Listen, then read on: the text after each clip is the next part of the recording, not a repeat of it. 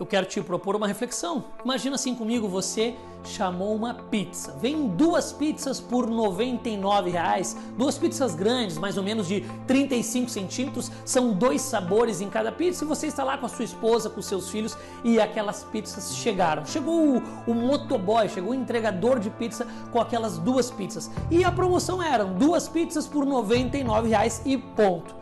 De repente o entregador tira uma caixa de pizza, te entrega. De repente ele tira outra caixa de pizza e você já vai tirando o cartão da bolsa para fazer o pagamento daquelas duas pizzas por 99 reais. E quando vê o entregador, ele tira uma outra caixa do mesmo tamanho das outras e de repente ele pega mais uma sacola com dois refrigerantes e um suco. Ou seja, aquela terceira pizza era uma pizza doce, de dois sabores, chocolate branco e também de morango. Bom, e depois veio suco e refrigerante. Só que você pagou R$ 99,00 por duas pizzas grandes.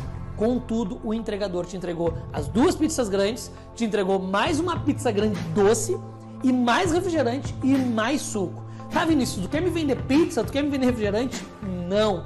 Eu quero que você faça uma análise sobre este contexto que eu estou te contando. O que está acontecendo aí? Preste bem atenção. Você comprou duas pizzas por 99 reais. Porém, contudo, quando você recebeu, você recebeu uma pizza a mais, que além de tudo é doce e além disso veio a bebida, suco e refrigerante. Ou seja, você esperava 100% as duas pizzas, só que foi entregue 250%. Ou seja, se aquele entregador que ele entregou aquelas duas pizzas, ele entregasse somente as duas pizzas, você já estaria totalmente satisfeito totalmente satisfeito, porque veio no tempo certo, a pizza estava quente, ok, era estava ótimo. Contudo, você já estava 100% satisfeito.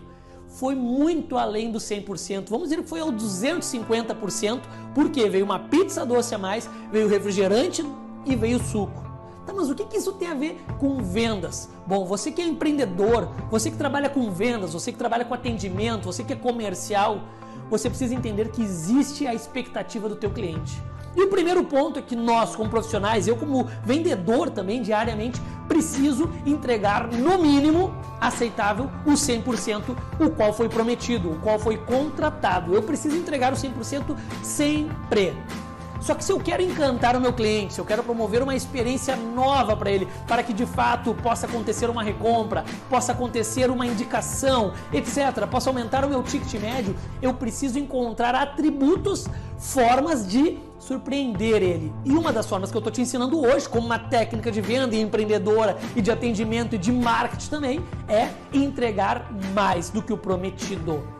Veja bem, você no teu serviço aí, no teu produto, você tem entregue mais do que você promete ou está entregando menos do que promete ou está entregando exatamente o que você promete. São esses três níveis. Ou entrego o que eu prometi, ou entrego a menos do que eu prometi, ou entrego a mais do que eu prometi e encanto esse cliente e promovo uma experiência memorável. Fica essa dica então para você hoje. Veja como você pode promover uma experiência que de fato vai entregar mais do que o prometido para o teu cliente. Espero que essa sacada de hoje, essa aula direta aqui para você desta maratona, possa fazer sentido nos teus negócios.